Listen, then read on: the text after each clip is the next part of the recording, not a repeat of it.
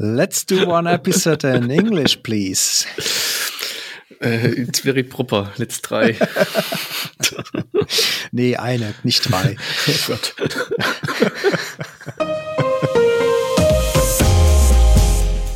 Herzlich willkommen zum Datenschutz Talk, Ihrem Podcast für die Themen Datenschutz und Informationssicherheit. Heute mit unseren Datenschutz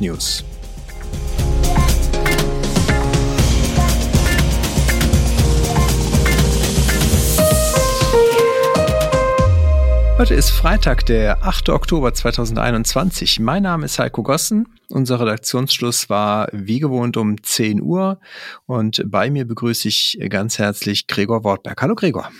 Hallo Heiko. Gregor, wir werden äh, dich und äh, ich werde dich und unsere Zuhörer heute verwirren und mit der ersten Meldung direkt durchstarten. Und zwar gehe ich mal nach Baden-Württemberg zum LFDI. Er hat nämlich eine neue, ähm, ein Positionspapier veröffentlicht und da geht es um das Thema Rechtslage zum Datenschutz bei Lohnfortzahlung im Quarantänefall. Die meisten werden sicherlich mitbekommen haben, dass ja mit den jüngsten gesetzlichen Änderungen ein Quarantänefall nur dann zur Lohnfortzahlung berechtigt oder beziehungsweise ein Anspruch beim Arbeitnehmer darauf besteht, wenn er halt äh, sich hat impfen lassen, beziehungsweise äh, nicht selber verschuldet ungeimpft ist.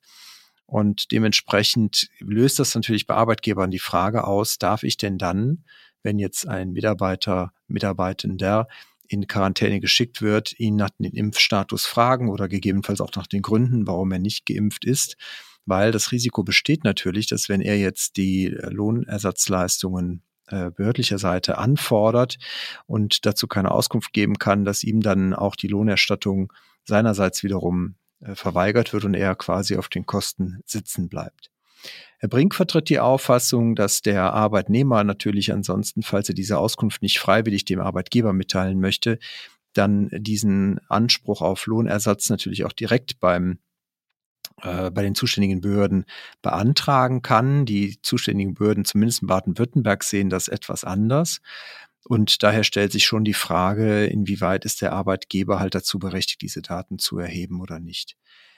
Dazu müssen wir natürlich auch sagen, das kann auch von äh, Bundesland zu Bundesland etwas variieren, weil natürlich die Corona-Schutzverordnungen in den Ländern auch immer etwas unterschiedlich sein können und natürlich auch das Infektionsschutzgesetz auf Bundesebene äh, da natürlich nicht ganz eindeutig ist. Und dementsprechend raten wir natürlich jedem betrieblichen Datenschutzbeauftragten und jedem Unternehmer dazu, sich halt mit dieser Frage dann auch äh, natürlich intensiv zu beschäftigen, falls halt der Mitarbeiter nicht freiwillig dann diese Auskunft gibt. Vielleicht, ich meine, das Thema ist natürlich, geht ja noch ein bisschen weiter. Ne? Wir haben ja auch jetzt, zumindest in Nordrhein-Westfalen zum Beispiel, die Möglichkeit, bestimmte Lockerungen im Betrieb, was jetzt Abstandsregelungen, Maskenpflicht und so weiter angeht, äh, durch zu erlassen. Ähm, setzt aber voraus, dass ich halt als Arbeitgeber weiß, dass halt alle, die anwesend sind, auch den 2G-Status erfüllen. Das bringt natürlich wiederum die Frage mit, darf ich die Mitarbeiter verpflichten, diese Angabe zu machen? Darf ich das nur freiwillig abfragen? Wie gehe ich, wie regel ich das? Und das bringt wiederum auch einige datenschutzrechtliche Fragen mit sich. Deswegen hatte ich schon mal überlegt, Gregor, ich weiß nicht, was du von der Idee hältst, ob wir dazu vielleicht auch ähm, nochmal eine vertiefende Episode machen zum Thema äh, Impfstatus, Umgang mit äh, den Informationen zum genesenen oder auch Teststatus im Unternehmen. Gregor, was hältst du davon? Finde ich vor ähm, dem aktuellen alles ähm, richtig gut. Finde ich eine gute Idee und da bin ich auch mal gespannt, was unsere Zuhörerinnen und Zuhörer dazu sagen.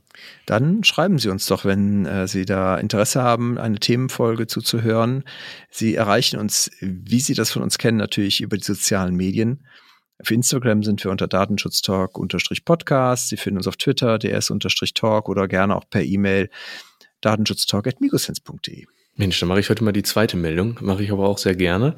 Und zwar ähm, drängen die großen internationalen IT-Konzerne, ähm, also Amazon, Google, Microsoft, IBM, Cisco etc. pp. Also die großen IT-Konzerne, die gerade auch so im, Cloud-Business äh, verstärkt unterwegs sind, mit einer Trusted Cloud-Initiative äh, in die Öffentlichkeit und haben dazu mal eine Prinzipienerklärung jetzt veröffentlicht, ähm, in der sie sich ähm, für ja, internationale, globale, einheitliche Regelungen, ähm, was äh, den Zugriff von äh, staatlichen Sicherheitsbehörden angeht, äh, aussprechen sie sprechen den Regierungen ein legitimes und wichtiges Interesse daran zu, ähm, die, die Sicherheit ihrer Bürger schützen zu wollen. Aber man muss natürlich dann schon, oder man solle dann schon ähm, natürlich ähm, gesetzlich regeln, wie dieser Zugang zu erhalten ist, ähm, weil in einigen Fällen wohl auch die ja, die, die Rechtsstaatlichkeit äh, nicht angemessen geschützt werde und die, und die Menschenrechte äh, da so ein bisschen hinten anstünden. Und folglich sei es das Ziel der Initiative, äh, mit den Politikern weltweit natürlich auch zusammenzuarbeiten, um äh, diese Rech internationalen Rechtskonflikte auch zu lösen. Und äh, folglich fordern sie diesen internationalen Rahmen. Ganz überraschend ist es jetzt natürlich auch nicht, dass die äh, Gruppe diese Thematik öffentlichkeitswirksam äh, platziert. Ähm, einerseits, ähm, da spielen natürlich auch eigene Interessen eine Rolle, äh, ganz klar. Die Initiative ist vielleicht aber auch in dem Kontext zu sehen der aktuellen Arbeiten an der E-Evidence-Verordnung durch verschiedene EU-Gremien. Ziel dieser Verordnung ist es nämlich, ähm, der europäischen Polizei und den europäischen Justizbehörden äh, die Befugnis einzuräumen, nahezu weltweit äh, direkt bei diesen Diensteanbietern elektronische Beweismittel aus der Cloud anzufordern. Ähm, das, aus Perspektive der, der Unternehmen bringt das natürlich auch so seine Aufwände mit sich.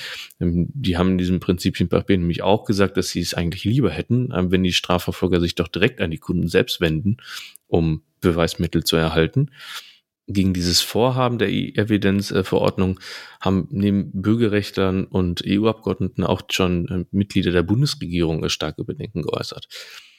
Also von daher ist, ist ja auch ein Thema, ne, was uns alle auch irgendwo in der täglichen Arbeit äh, mit Daten beschäftigt. Und ähm, von daher mal gespannt, wie es da weitergeht.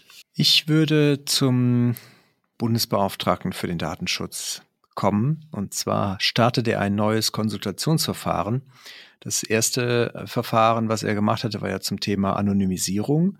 Und jetzt startet er eins zum Thema künstliche Intelligenz im Bereich der Strafverfolgung und Gefahrenabwehr. Dazu hat er am äh, 30. September entsprechend aufgerufen, hat ein Thesenpapier dazu auch veröffentlicht mit sieben Thesen, die meines Erachtens soweit auch alle recht vernünftig klingen.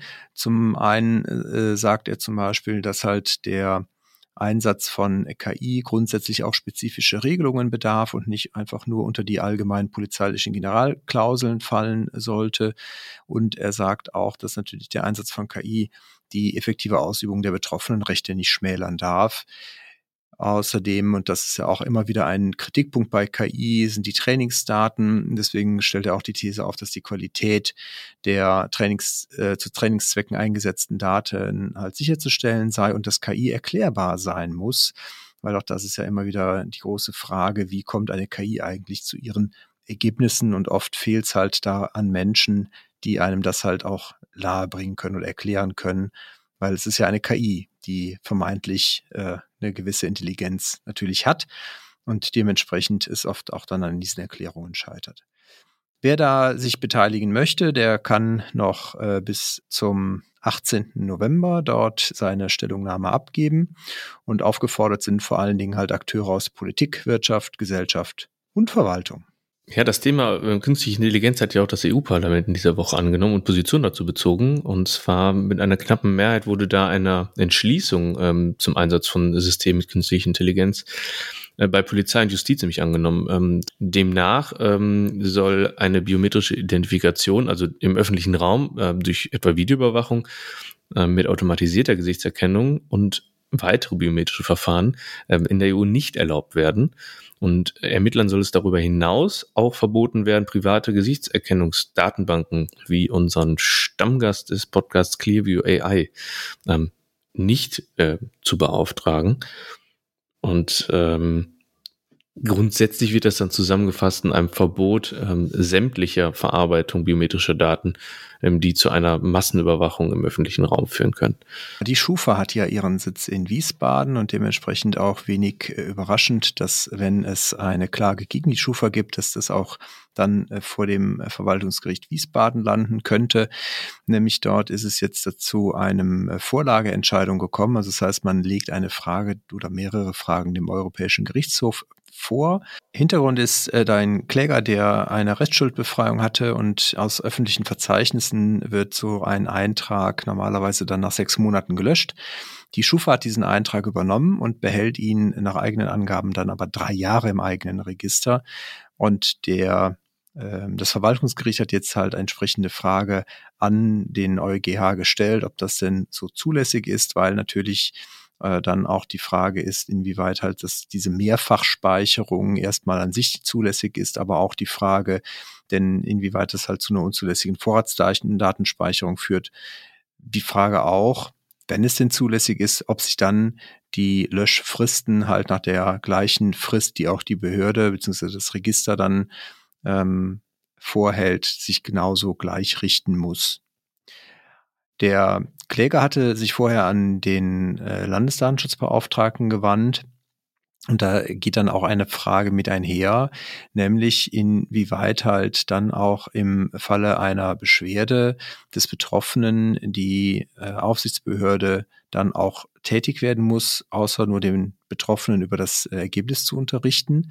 Es bestünden also Zweifel, ob diese Auffassung mit der Datenschutzgrundverordnung vereinbar sei, dass halt äh, hier dann die Aufsichtsbehörde auch nicht äh, aktiv gegen vorgehen muss.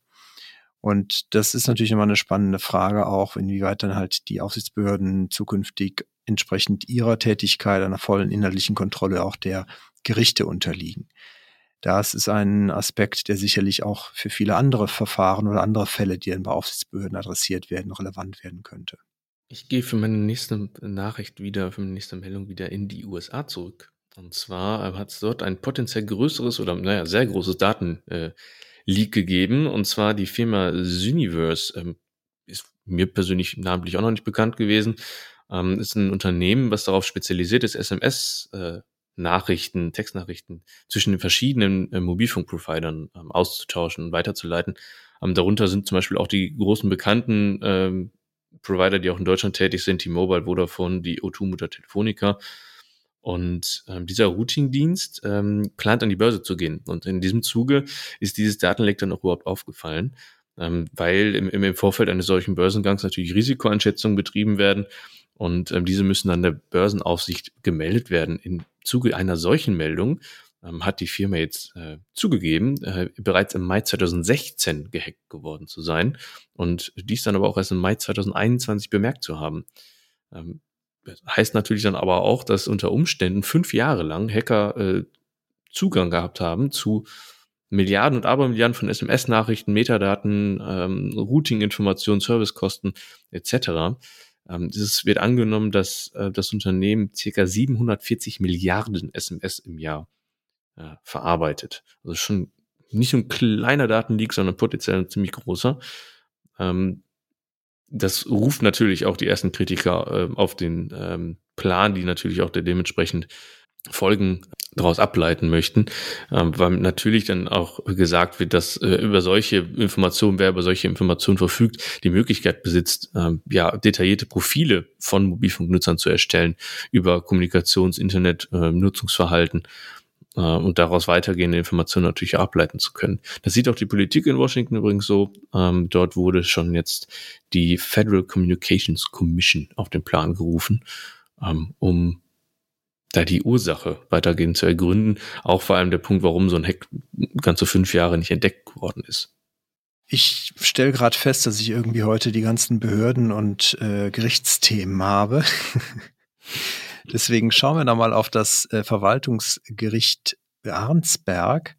Und hier ging es um einen Fall, oder beziehungsweise insbesondere auch um die Frage, inwieweit im Rahmen von einem EFG, also Informationsfreiheitsantrag, letztendlich eine Schwärzung von bestimmten Angaben schon zu einem ja, Sachverhalt führen, die dann nicht mehr als personenbezogene Daten gelten oder ob denn auch, wenn der Name zum Beispiel dann von einem Dritten geschwärzt ist, man immer noch von personenbezogenen Daten ausgehen muss.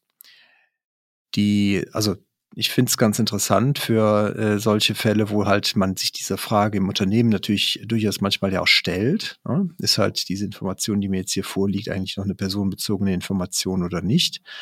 Das Verwaltungsgericht Arnsberg geht hier schon relativ weit und sagt halt auch, personenbezogene Daten die dann in ihrer Gesamtheit und vor allen Dingen, wenn ich vielleicht auch weiß, um welche Person es sich dann handelt, äh, gesehen werden können, die also dahingehend nicht wirklich anonym für den sind, für den Empfänger sind, müssen dann auch immer noch als personenbezogene Daten betrachtet werden. Also Konkret sachbezogene Daten sind dann immer noch personenbezogen, wenn sie die Sache identifizieren und in dem zur Beschreibung der Person-Sachbeziehung notwendigen Umfang dann auch entsprechend charakterisieren. Und äh, dementsprechend wurde dem Kläger dann auch äh, recht gegeben, dass halt diese Informationen, auch wenn sein Name und vielleicht auch ein paar Zusatzangaben, die ihn direkt hätten identifizieren können, geschwärzt wurden, aber das Gesamte immer noch als personenbezogenes Datum auch gilt. Das, also wen, wen das interessiert oder wer halt da vielleicht auch mal in der Praxis vor dieser Frage steht, für den verlinkt man natürlich auch das Urteil dann wieder in den Show Notes. Ja, eine Überleitung zum nächsten Thema fällt mir äh, schwer. Du bist ja mit den Urteilen. Ich habe irgendwie wie letzte Woche auch das Thema Fußball wieder auf dem Plan.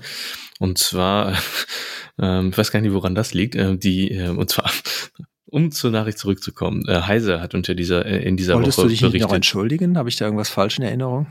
Ich, äh, ich weiß gar nicht. Ja, die Fans von Mainz 05 werden es mir bestimmt nachgesehen haben, ähm, wenn es da welche gibt. Ähm. okay, es klingt nach der nächsten Entschuldigung nächste Woche. Äh, äh, ja, genau. Also wir nehmen das Thema in der nächsten Woche nochmal auf. Ach ja, gut. Ähm, ich möchte aber eigentlich heute über den Deutschen Fußballbund sprechen. Und zwar hat Heise in dieser Woche berichtet, ähm, dass der Deutsche Fußballbund die dienstliche Nutzung äh, von WhatsApp untersagen möchte, um die Bestimmung der Datenschutzgrundverordnung einzuhalten. Ähm, für den DFB, ich meine, WhatsApp, das ist natürlich auch eine fortlaufende Diskussion und auch der DFB sieht da die Problematik, die WhatsApp birgt. Ähm, zwar eine ganze äh, Reihe von Unwägbarkeiten, nämlich wie allgemein bekannt werden Telefonnummern der Kontakte aus den Telefonbüchern der Nutzerinnen und Nutzer ja an den Messenger-Dienst übermittelt, ohne dass die betroffenen Personen dieser äh, Datenübermittlung überhaupt äh, einwilligen oder auch einwilligen können. Und ähm, da sieht der DFB halt große Schwierigkeiten, auch die Informationspflichten einzuhalten. Und ähm, ein weiterer Grund ist ähm, auch die Konstellation mit Facebook, ne, dass, dass personenbezogene Daten zu Werbezwecken auch an Facebook weitergegeben werden.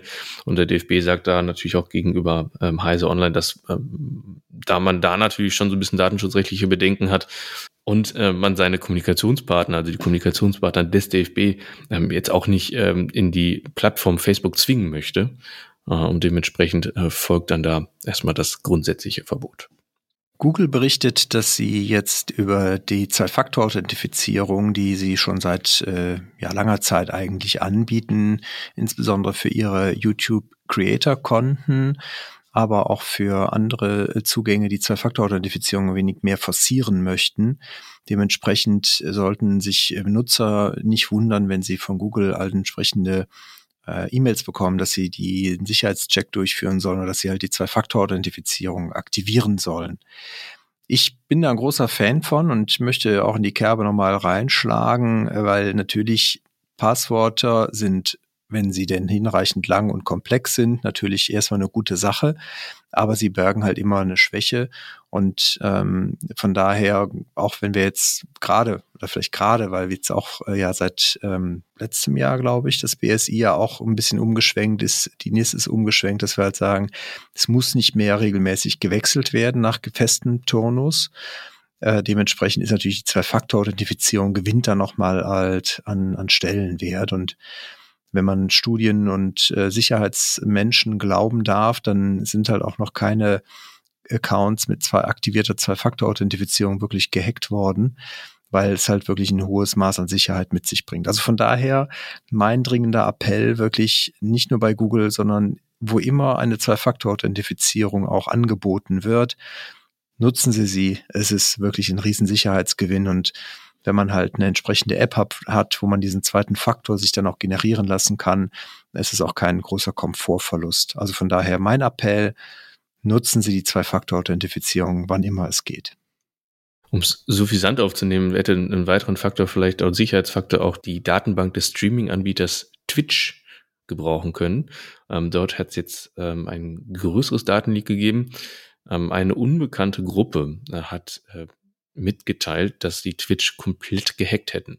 Vielleicht ein bisschen Kontext zu geben. Twitch ist eine Streaming-Plattform, auf der naja, sich Leute quasi äh, filmen, äh, wie sie Computerspiele spielen oder andere äh, Dinge kommentieren. Und dort haben dann Userinnen und User die Möglichkeit, dem zuzuschauen und ähm, dort dann für Abonnements bei diesen Streamern ähm, auch ähm, ja, ein bisschen Geld zu bezahlen und diese dann zu abonnieren. ähm, jetzt bekannt gewordenen Leak ähm, wurden nämlich diese Auszahlungsdaten von Twitch an diese Streamer ähm, veröffentlicht. Und äh, diese gehen bis zum Jahr äh, 2019 zurück, genau genommen in den August. Und dort kann man dann unter anderem auch von, von, von deutschen Streamern ähm, mal so sehen, was die für ihre äh, Unterhaltung, die sie dort bieten, dann auch an US-Dollar in Millionenhöhe dann äh, erhalten. Da bisher nicht abzusehen ist, äh, wie äh, wie, wie großflächig dieses Leak jetzt tatsächlich ist und es wahrscheinlich auch nicht nur um einen ersten Teil der, der äh, erlangten Daten handelt, ähm, wird jetzt allen Twitch-Nutzern natürlich auch empfohlen. Und da kommen wir wieder zurück, ihr Passwort zu ändern und das alte Passwort nicht mehr zu verwenden. Ähm, es könnte nämlich auch sein, dass da noch ein weitaus größerer Teil folgt, der sich nicht nur auf die Streamer beschränkt, sondern auch auf die Nutzer, die ähm, die Plattform nutzen. Wem es äh, wie mir geht und nicht so ganz nachvollziehen kann, warum man sich äh, andere Leute anschaut, die irgendwelche Online-Spiele zocken, äh, den kann ich natürlich empfehlen, mal äh, dem Link, den wir auch in die Shownotes packen, äh, zu folgen zum YouTube. Dort werden nämlich jetzt die Beiträge der Privacy-Konferenz überwiegend auch kostenfrei zur Verfügung gestellt. Also man kann sich da nochmal das gesamte Programm ansehen. Also wer nicht teilnehmen konnte oder wer nochmal was nachhören möchte, es sind ja auch einige Beiträge auf Deutsch dabei gewesen, der kann da auf jeden Fall reinschauen. Sehr empfehlenswert. Äh, wir haben ja unter anderem auch von Bitkom da nochmal unser Transfer Impact Assessment vorgestellt, den aktuellen Stand. Und äh, das ist natürlich auch mit dabei. An der Stelle dann vielleicht auch nochmal der Hinweis, der ähm, Landesdatenschutzbeauftragte Baden-Württemberg, Herr Brink, hat dazu auch seine Handreichung zum internationalen Datentransfer jetzt nochmal aktualisiert. In der vierten Auflage vom September 2021 ist die jetzt online. Auch den Link packen wir natürlich in die Show Notes. Und in diesem Zusammenhang dann vielleicht auch nochmal die Erinnerung daran, dass jetzt die alten Standardvertragsklauseln seit dem 27.09. natürlich nicht mehr verwendet werden dürfen. Also das heißt, wer jetzt noch Verträge oder wer jetzt Verträge abschließt, muss auf jeden Fall, wenn er Standardvertragsklauseln nehmen möchte, die neuen nehmen.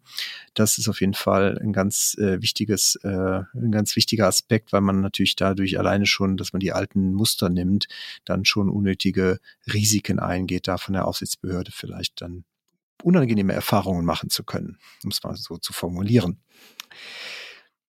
weniger unangenehme, sondern mehr angenehme Erfahrungen. Auch das möchte ich noch äh, darauf hinweisen, äh, können Sie natürlich bei uns hier nächste Woche nämlich wieder machen. Mitte der Woche werden wir eine neue Themenfolge veröffentlichen und diese Woche geht es dann um das chinesische Datenschutzrecht. Unser Kollege Markus hat mit der netten Kollegin Pia Stoffels eine Themenfolge dazu gemacht und die haben das chinesische, neue chinesische Datenschutzrecht, was ja zum 1.12. in Kraft tritt, einmal beleuchtet und verglichen, was es denn auch hier gerade in äh, der im Kontext der Datenschutzgrundverordnung an vergleichbaren Regelungen gibt. Was ändert sich da oder was ist da anders? Kann ich sehr empfehlen. Also hier mit der nächsten Woche am Dienstagmorgen wird die dann veröffentlicht. Damit wäre ich durch. Gregor, hast du noch was? Wochenende habe ich. Sehr gut. Dann dir auf jeden Fall ein schönes Wochenende und ja, äh, Ihnen, unseren Zuhörern natürlich auch. Bleiben Sie uns gewogen und auf bald. Bis bald.